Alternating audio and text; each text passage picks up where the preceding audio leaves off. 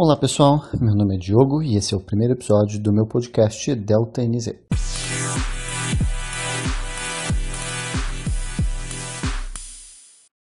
Para começar, eu vou explicar um pouquinho do porquê que eu criei esse podcast.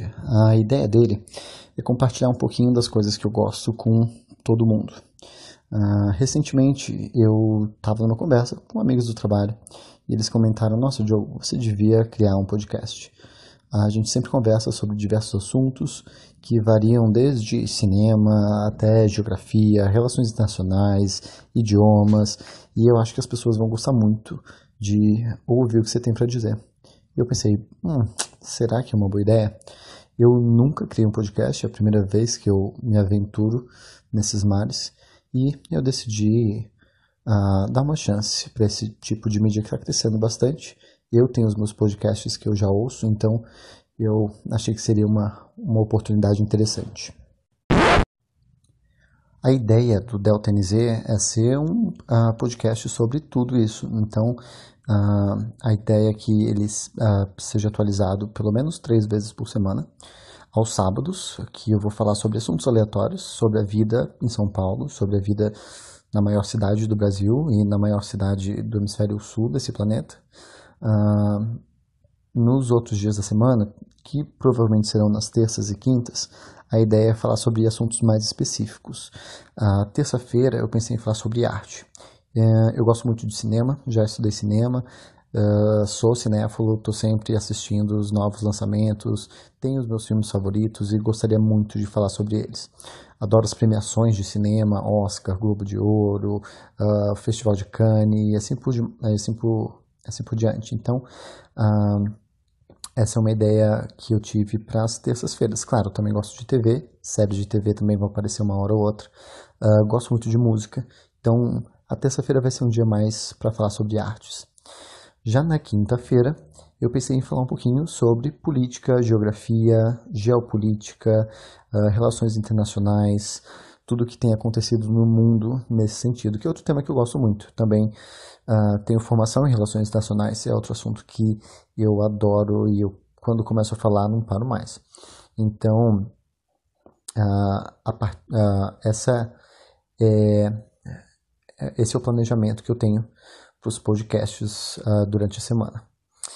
Eu espero que vocês gostem, eu espero que eu continue com esse com esse projeto. A princípio é algo que eu já tenho eu tenho tido vontade de começar há bastante tempo, mas uh, tenho enrolado bastante. Então espero que dessa vez saia do papel. Estou empolgado, estou animado. Acho que podcast é uma mídia muito bacana.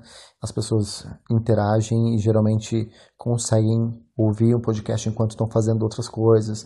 É uma forma fácil de você se atualizar do mundo, saber das notícias, do que está acontecendo, se divertir enquanto você uh, faz comida, enquanto você dirige, enquanto você lava louça, arruma a casa e assim por diante. Então, uh, espero que isso decole. Estou bem empolgado. Outra coisa que eu gosto muito, uh, que eu sempre, que eu sempre uh, converso com os meus amigos e com as pessoas ao meu redor, é linguagens, idiomas, sotaques, formas de falar. Uh, também tenho formação em letras, então é um assunto que eu gosto bastante. Esse assunto não vai ter episódios específicos, mas em todo começo de episódio eu vou trazer uma ideia ou uma informação, uma curiosidade sobre línguas e idiomas. Como esse é o primeiro episódio do podcast, eu decidi falar sobre uma palavra, uma etimologia que é muito interessante, praticamente todo estudante de letras já conhece essa história. Mas eu queria falar a respeito da relação entre as palavras janela e janeiro no português. Então, tanto janela quanto janeiro, elas têm a mesma origem, etimologicamente falando. Essas duas palavras elas vêm do latim, uh, do deus Janus. E o deus Janus era o deus das passagens, do início das coisas, né? Então, a palavra porta em latim era janua. Né? E essa palavra em português deu origem a janela, que veio a significar uh, janela e não porta, né? Uh, em latim, a palavra janela era fenestra que deu origem às palavras do francês fenêtre e do italiano finestra, que significam janela até hoje. Em português, essa palavra não significa mais janela. Né? A gente tem fest... Agora me aqui todo para falar. A gente tem fresta né, em português, que é uma palavra que tem um outro significado. É um buraco na parede, é uma, uma abertura, uma fresta, exatamente isso. Uh, que também em latim ela tinha esse mesmo significado. Né? Uh, uh, não existia uma diferenciação muito grande entre o que era uma janela e o que era um buraco na parede. Vamos lembrar que né, latim e antiguidade a gente não tinha alumínio, persianas, vidros nas janelas. Isso levou bastante tempo para aparecer. Então, em outras línguas, né, a, a origem da palavra janela ela tem muito a ver com outros elementos, né? Tanto no espanhol quanto no inglês, ela tem a ver com o vento. Né? Em inglês, a gente tem um window, que vem de wind, que significa né, vento, então é a passagem do vento. E no espanhol, a gente tem ventana, que é por onde passa o vento também.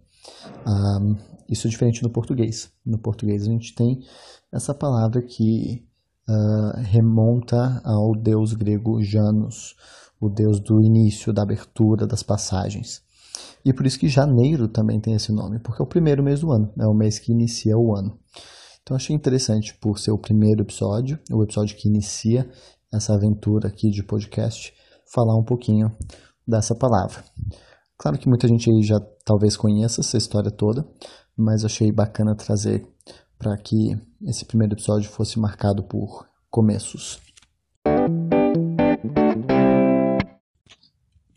Agora, o outro assunto, o assunto principal desse podcast, desse primeiro episódio do podcast, é falar sobre começos também, recomeços, eu diria, né? Sobre mudanças. Uh, e eu queria falar sobre mudança de cidade, né? Sobre uh, o que acontece quando você sai de uma cidade e vai para outra cidade, e essa cidade acaba sendo São Paulo que é essa metrópole gigantesca, né? Só a cidade de São Paulo tem aí seus 11 milhões de pessoas, uh, mas se a gente somar toda a região metropolitana de São Paulo, a gente tem 21, 22 milhões de habitantes. É muita gente no mesmo espaço. Né? Então, quando a gente fala de São Paulo, uh, tudo que você pensa a respeito de cidade, a respeito de infraestrutura, a respeito de transporte público, a respeito de lazer e tudo mais, tem que ser repensado. Né? Não é a mesma coisa das cidades de médio ou pequeno porte que a gente encontra no Brasil e no mundo. Uh, por isso que eu achei legal falar um pouquinho sobre como é que foi a minha transição para São Paulo e já dar dicas para quem está se mudando, quem pretende se mudar, não só para São Paulo, mas para qualquer outra metrópole. Claro que os meus exemplos vão ser muito mais a respeito de São Paulo. Também já morei em outras metrópoles, mas São Paulo é uma cidade que me encanta muito e eu acho que é bacana a gente compartilhar experiências e talvez ajude outras pessoas que estejam há pouco tempo em São Paulo ou que pretendam vir para São Paulo muito em breve. Pensando nessa ideia, eu enumerei aqui cinco dicas que, na minha opinião, são as dicas mais importantes para quem está se mudando para São Paulo, para quem pretende vir morar uh, nessa cidade ou em qualquer outra metrópole, por sinal porque eu acho que são dicas bem abrangentes nesse sentido. São dicas que eu gostaria de ter ouvido quando eu vim para cá, mas que depois de alguns meses morando aqui eu já percebi o quanto o quanto uh, passar por todas essas etapas e entender todas essas ações que eu vou enumerar aqui uh, era importante, era fundamental para que eu aproveitasse São Paulo da melhor forma possível. Então a primeira dica que eu enumerei, dica número um é Aproveite as opções de lazer e cultura de São Paulo. Uh, São Paulo, como qualquer outra cidade com milhões de habitantes, acaba por desenvolver um cenário cultural gigantesco. Né? Então, isso acontece em São Paulo, isso acontece no Rio de Janeiro, isso acontece em Buenos Aires, isso acontece em Nova York, isso acontece em Tóquio, isso acontece em Paris, isso acontece em toda cidade grande, em toda né, cidade que, que tem aí muita gente. Onde tem muita gente, tem muito artista, onde tem muito artista, tem muita uh, cultura, tem muita gente criando coisas novas na, das formas mais diversas. E não só isso, né? Geralmente toda cidade grande também vai ter parques, vai ter uh, galerias de arte, vai ter muito museu, vai ter muito, uh, muita opção mesmo para você adquirir uh, cultura, para você conhecer outras culturas que não são as suas. São Paulo e essas cidades, essas metrópoles vão ter festivais de imigrantes, de pessoas que vieram de todas as partes do mundo. Então, é muito fácil a gente acabar se prendendo na rotina do dia a dia e esquecer de todas essas oportunidades maravilhosas que as metrópoles dão pra gente, né? Quando eu vim para São Paulo, estava no emprego, eu vim para trabalhar, eu acho que é uma experiência que a maioria das pessoas que vêm para São Paulo tem. Puxa, eu estou indo para São Paulo para trabalhar em São Paulo, porque eu tenho uma oportunidade de emprego em São Paulo, alguma coisa nesse sentido, e você acaba se dedicando muito à sua vida profissional. E você esquece dos, das, suas, uh, das suas horinhas de lazer, de diversão, e que são muito importantes para você aproveitar a sua vida né, como um todo. Então, São Paulo tem muito disso. E tem muita opção grátis também. Claro, não vou nem falar dos parques, né, das opções que você tem de ir no Ibirapuera, de ir no Parque do Povo, no Parque Vila Lobos, no Parque da Aclimação. Tem muito parque bacana, bonito aqui em São Paulo para visitar. Uh, tem muito museu que é gratuito, né? Tem o Instituto Moreira Salles, que fica na Paulista. Uh, tem o, o o Museu de Arte Contemporânea de São Paulo, só para citar algumas opções grátis, mas mesmo aqueles que não são gratuitos, eles vão ter um dia por semana, geralmente que eles são gratuitos. A Pinacoteca, aos sábados, a entrada é gratuita. O Museu da Imagem do Som e o MASP, às terças-feiras, ambos são gratuitos também. Então, oportunidade não falta. Tire um tempo da sua agenda, visite esses lugares que vai valer muito a pena e você vai ter, além de, claro, uh, aprender muito, você vai ter aquele tempinho para você, para refletir, para pensar uh, em outras coisas que não são o seu trabalho, né? Uh, essa é a primeira dica. A segunda, dica número dois. Aproveite as opções de transporte públicas que existem nessas metrópoles uh, e, principalmente, use bicicleta, tá? Claro que as cidades são diferentes, né? nem toda cidade é igual. São Paulo não é uh, a cidade com a melhor infraestrutura de transporte público que existe, está longe disso. Mas mesmo assim tem muita opção de ônibus, de metrô e de trem que realmente levam você para qualquer canto da cidade. Eu vejo muita gente falando, puxa, eu não vou nos lugares porque é muito longe, eu vou gastar muito de Uber, vou ter que pegar um táxi ou vou ter que dirigir, eu não gosto. Gente, não tem desculpa. Dá para chegar em todo canto de São Paulo. Vai levar um tempo, vai, vai ser demorado talvez, mas você consegue chegar em todo lugar de São Paulo, do centro até todas as regiões mais distantes. Uh, e uma das dicas para quem mora no, na região mais nas regiões mais planas de São Paulo é usar a bicicleta, porque uh, mesmo que você não tenha bicicleta, hoje em dia é muito barato você andar de bicicleta dessas compartilhadas. Né? A gente tem os aplicativos da Yellow que agora eu acho que é Green, está sempre mudando de nome esse aplicativo, então não sei, mas existe aplicativo de compartilhamento de bicicleta, sim. E existe a opção das bicicletas também do Itaú, que tem as estações aí espalhadas pela cidade, que elas ficavam mais. Uh, elas costumam, ainda ficam mais concentradas na região da Zona Oeste e da Zona Sul, mas você é, elas estão expandindo para o centro, então uh, cada vez mais você vai ter opções de pedalar pela cidade. É muito bom que você pedala, você conhece lugares diferentes, você vai e ainda faz um exercício, né? o que é, é muito importante, se manter sempre muito ativo. Dica número 3.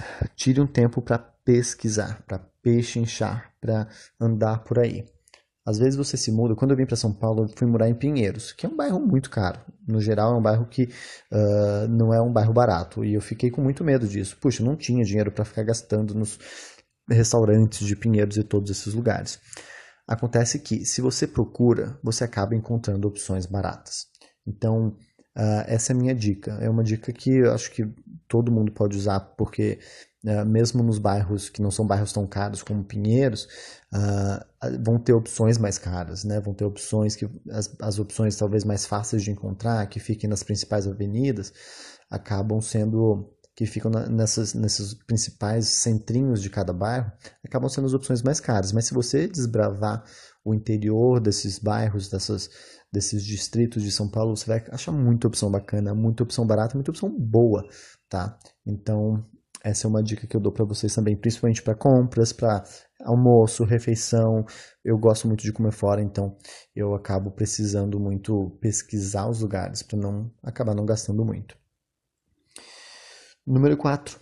Dica número 4. Abra sua mente.